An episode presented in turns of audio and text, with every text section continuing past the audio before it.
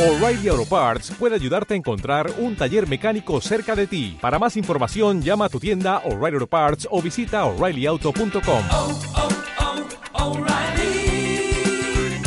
oh, Parts. A la hora de recibir una solicitud de creación de logo, ¿en cuál etapa del proceso te estancas? ¿Tienes un proceso? ¿Te lo enseñaron en la universidad? ¿Cuáles son los pasos que das como creativo a la hora de incluso empezar a pensar en un logo?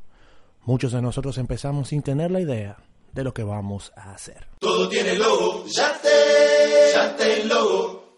Bienvenidos a Hazme un Logo, el podcast donde estaremos hablando de las altas y bajas, triunfos y derrotas, casos de estudio y disparates en el mundo de las identidades corporativas, creatividad y diseño gráfico en general. Mi nombre es Gabriel López, soy coordinador creativo en Grupo Disruptiva y este es el podcast donde verás cómo los diseñadores viven en sus experiencias a la hora de crear un logo o lo que sea que ofrezcan. Puedes seguirme en mis redes de Instagram Galo Branding Consultant y en LinkedIn slash in slash Galo Branding. El día de hoy quisiera empezar una miniserie sobre cuál es el proceso de creación del logo, cómo comenzar, dónde comenzar ya que cada diseñador tiene un proceso completamente diferente al de otro, pero definitivamente hay pautas iniciales que debemos tomar para crear un flujo, no solo de trabajo, sino también creativo, para así ayudarnos a nosotros mismos a construir una estructura de trabajo que nos permita no solo realizar un trabajo estéticamente perfecto, sino que cumpla con las exigencias del cliente al 100%. Cada cliente tiene una necesidad específica y por lo tanto tiene una historia que contar. Dos clientes pueden ofrecerte lo mismo, pero no son iguales. Por más que un cliente te diga, mira, quiero que mi marca se parezca a la marca de fulanito o perencejito, ese cliente siempre tendrá una historia, filosofía, cultura e incluso gustos diferentes a cualquier otra marca. Personalmente soy de los que pienso que un logo es más que un elemento visual y tangible de comunicación. Un logo es una historia y un sello de valores que se transmite en cada producto, servicio, review, queja o elogio hacia esa marca. Por lo tanto, quiero empezar con una definición de una palabra, empatía. ¿Qué es empatía? De acuerdo al diccionario Merriam-Webster, la empatía es la capacidad de entender, ser sensible, reconocer la existencia y sentir los sentimientos, experiencias y pensamientos de otra persona vicariamente, sean pasados o presentes, sin necesidad de tener los sentimientos, experiencias y pensamientos expresados explícitamente. De hecho, la empatía es un término muy de moda en la actualidad.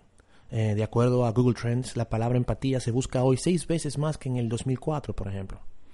La palabra empatía es una de las palabritas domingueras que usamos para lavarle el cerebro al cliente, pero en realidad se ve la poca práctica que hacemos de la empatía en nuestro trabajo.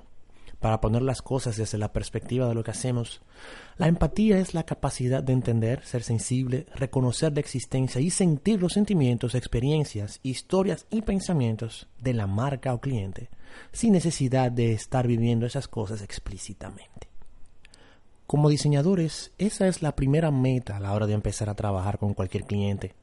Antes de tocar un papel, un lápiz o ponerle la, las manos al mouse, debemos entender, debemos vivir, debemos identificarnos, debemos poder conectarnos con la misión, visión, valores, metas y línea de pensamiento de la persona que sea que requiera nuestros servicios, desde la doñita que vende cupcakes y quiere mercadearse hasta la multinacional que te contrató como freelancer. En las aulas universitarias dominicanas se enseñan bastantes cosas, muchos ejercicios y técnicas, muchas realmente útiles, otras para salir del paso, pero por lo menos se enseña poco sobre empatía en las escuelas de diseño. Nos enseñan a resolver, a picotear, a buscarle la vuelta. Realmente no conozco muy bien el sistema de educación enfocado en diseño en República Dominicana, pero estoy seguro que se basa más en resultados y herramientas que en, ir a la raíz del deseo o problema. ¿Cómo se ve la empatía desde el punto de vista del diseñador? No solo desde el diseñador de identidades o de experiencias, sino incluso del punto de vista del diseñador industrial o de modas. Este proceso comienza con entender que el diseño no se trata de expresiones artísticas personales, sino de resolución de problemas. Por lo tanto, el eje de la historia no es el diseñador. El ego debemos de ponerlo a un lado. Esto nos hace más humildes en el proceso. Reconocer que nuestras ideas posiblemente no sean la solución final nos empuja a escuchar. Y esa es una de las etapas más importantes, personalmente la más importante. Aquí entran las reuniones, las entrevistas, los cafés para hablar, Esta primera etapa con el cliente es vital. Y aquí considero que muchos diseñadores se pierden. Creo que nosotros los diseñadores somos unas bestias raras. Muchos de nosotros no sabemos comunicarnos ni vender nuestras ideas. No sabemos cómo interactuar con los demás más allá de tratar de convencer a una persona de nuestra idea creativa. Tenemos que aprender a preguntar y contestar, a indagar, a preguntar los porqués, de sacar la más mínima información de valor que un cliente pueda ofrecernos. Podemos utilizar varias herramientas para ello, la entrevista, el brief, la encuesta, el método what, how, why, el mapa de empatía, mapa conceptual de analogías, lectura del lenguaje corporal y muchas otras. Mientras trabajaba en OMD Dominicana, uno de mis directores creativos, no recuerdo si fue Carlos Bejarán o Ernesto Matos, dijo algo una vez que nunca se me va a olvidar. Los diseñadores somos los psicólogos de la marca. Y es una gran realidad.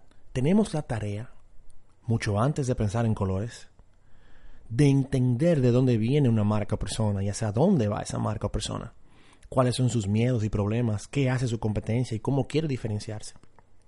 La empatía no es una palabra bonita que usamos para vender nuestros servicios. Empatía es tratar de entender al cliente jodón que no tiene la más mínima idea de lo que quiere. Es ayudar al cliente que te cambia de propuesta una y otra vez porque no se siente seguro ni identificado con lo que haces. Se trata de enojarnos menos, y abro paréntesis, aquí me predico a mí mismo, y escuchar de verdad más. Considero que todo buen proceso de creación de un logo comienza con una llamada telefónica, con una mascota y lápiz en mano, o simplemente una invitación al café Santo Domingo más cercano, y así hablar. No de lo que haces, no de hablar de ti mismo, sino hablar de lo que la otra persona desea obtener. Generation Logo, ate, ate logo. Antes de continuar, quiero recordarles e invitarles, señores, a todos ustedes que están interesados en empezar un podcast a este workshop. Workshop Crea tu podcast de éxito y monetízalo en su tercera edición de parte de nuestros amigos de Club Kaizen, de la mano con Robert Sasuki y Jamie Febles, ganadores de los Latin Podcast Awards 2019, los papaupa del podcast aquí en República Dominicana. Si tú quieres saber cómo empezar, quieres conocer las herramientas, quieres saber cuáles son los truquitos de cómo empezar tu podcast y monetizarlos, este es el workshop que tú no te debes perder. Están los precios a 5 mil pesos sin desperdicio, un día completo, sábado 23 de noviembre del 2019 de 9 de la mañana a 4 de la tarde es uno de los workshops más completos de este país. Puedes inscribirte en www.creaunpodcast.com. Y señores, sin desperdicio, recomendado. Si quieres empezar tu podcast, si quieres saber cuáles son los trucos, cuáles son los secretos, cuáles son esos go-to para comenzar a comunicarte de manera efectiva a, través de un podcast, este es el workshop para ti. Generation Logo, ate, ate logo. Ahora mismo lo que yo quiero hacer es un review de un logo dominicano. ¿Qué les parece? Las marcas dominicanas están en un proceso de cambio. Las agencias y los diseñadores se encuentran en un proceso de, de adaptación al trend y de educación alternativa, lo que nos alegra, ya que podemos ver un cambio en el diseño gráfico dominicano. En esta ocasión quiero hacer un review de un logo deportivo. República Dominicana es un país que ha dado glorias del deporte al mundo, presentándonos en los diversos escenarios internacionales con pasión, alegría y mucho swagger. Ese no ha sido el caso de la Federación Dominicana de Fútbol y las diversas presentaciones de su logo como tal, tanto a nivel corporativo y a nivel deportivo en los uniformes oficiales de la selección nacional. La Federación Dominicana de Fútbol, miembro de la FIFA desde 1958, está viviendo un renacer luego de la caída en desgracia del antiguo presidente de la Federación, Osiris Guzmán, luego de más de 20 años al mando de una institución pública, eh, utilizando fraudes y corrupción.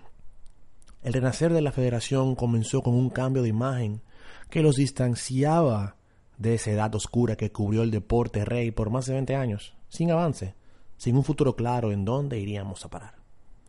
La federación ha sufrido a lo largo de, su historia, y de acuerdo a lo documentado, unos cinco cambios de logo hasta ahora, siendo el más estético a nivel de diseño, el logo original de la federación, el de 1958, un clásico que evoca a la edad dorada del fútbol, con un diseño de emblema triangular muy al estilo de escudos tales como el del Murcia, el Real Betis, el Cádiz, el Sporting de Gijón, el Córdoba, la Fiorentina, tomando elementos como el banderín triangular, inspirado de las raíces españolas que nos, que nos legaron el deporte rey en el país. Honestamente es mi logo favorito de la federación y se vería genial en una camiseta oficial que nos represente. Chequealo en Google Images y verás la referencia. El escudo más odiado de la selección, personalmente, es el escudo que nos representó en los años oscuros del fútbol local de la mano del señor Osiris Guzmán. Es una ilustración muy simplista de la Copa Mundial con sus formas en azul y rojo, con una pelota de fútbol sobre ella y el mapa dominicano sobre la pelota. El diseño pasa por brutalista, una representación exacta de la situación que pasaba el deporte administrativa y deportivamente. Recuerdo hace unos años que la marca que vestía, entre comillas, a la selección dominicana era Umbro y los uniformes apestaban. El emblema de la federación se veía completamente desastroso y outdated sobre la camiseta. La federación intentó refrescar la imagen de la selección desvelando un nuevo logo de la federación el cual honestamente parecía un logo stock bajado de FreePic, con un uso un poco exagerado del light flare a la J.J. Abrams. Era un intento. Es un escudo triangular con bordes redondeados, con el nombre de República Dominicana en el tope y tres curvas, en azul, blanco y rojo en movimiento, hacia una pelota de fútbol en la base del escudo.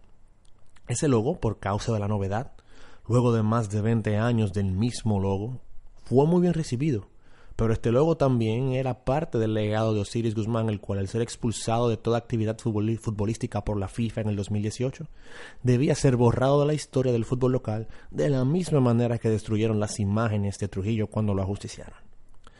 De parte de la nueva coordinación de mercadeo de la nueva Fedo Fútbol nos llega el nuevo logo de la selección. Pueden encontrarlo en Google Images mientras hablamos. ¿Es este logo el logo de una institución política o del gobierno?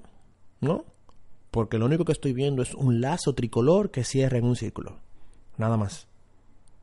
¿Eso es todo? Eso es todo. Un logo completamente corporativo a mi gusto. Colocan el nombre de la federación en uno de los lados de sus curvas y utilizan quizás Corsans o DIN como tipografías. Ambas puede ser en sus variantes rounded, una de las dos. Es un logo que no evoca pasión, no evoca compromiso, no evoca pasión por la camiseta. El verlo sobre la equipación Macron, marca Macron, se ve como si fuera un mero parche. Aprecio el hecho de que quisieron modernizar el logo de una manera u otra, pero no hay concepto, no hay identidad propia, no hay un estilo.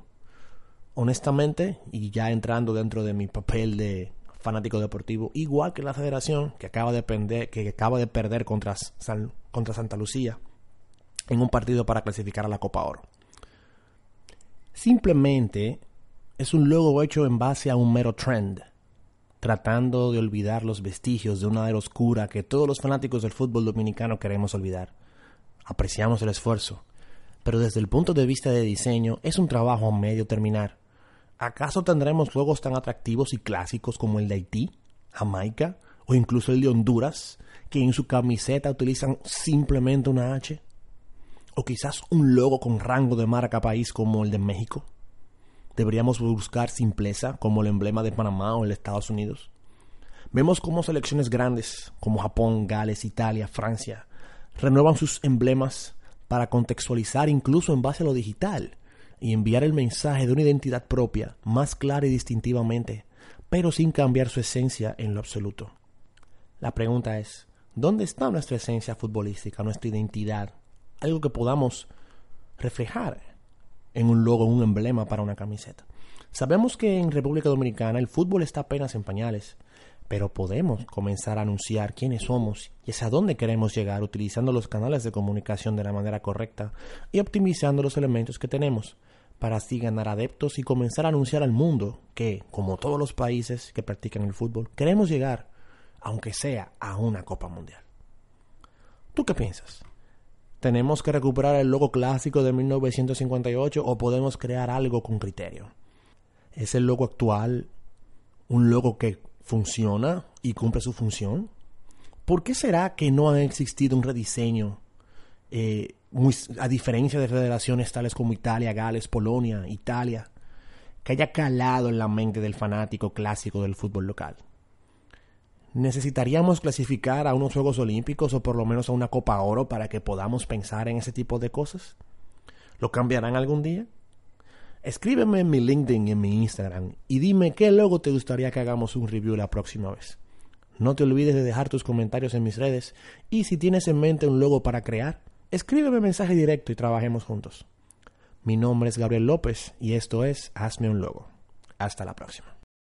Si no tiene logo, falta poco.